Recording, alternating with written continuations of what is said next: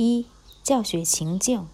操场上，老师正在和孩子们一起玩转圈圈的游戏，地上放着红绿两个塑料圈，孩子们按照老师发出的口令，男孩回到红颜色的圈圈里，女孩回到了绿颜色的圈圈里，各自奔向自己的家，以安全的躲避大灰狼。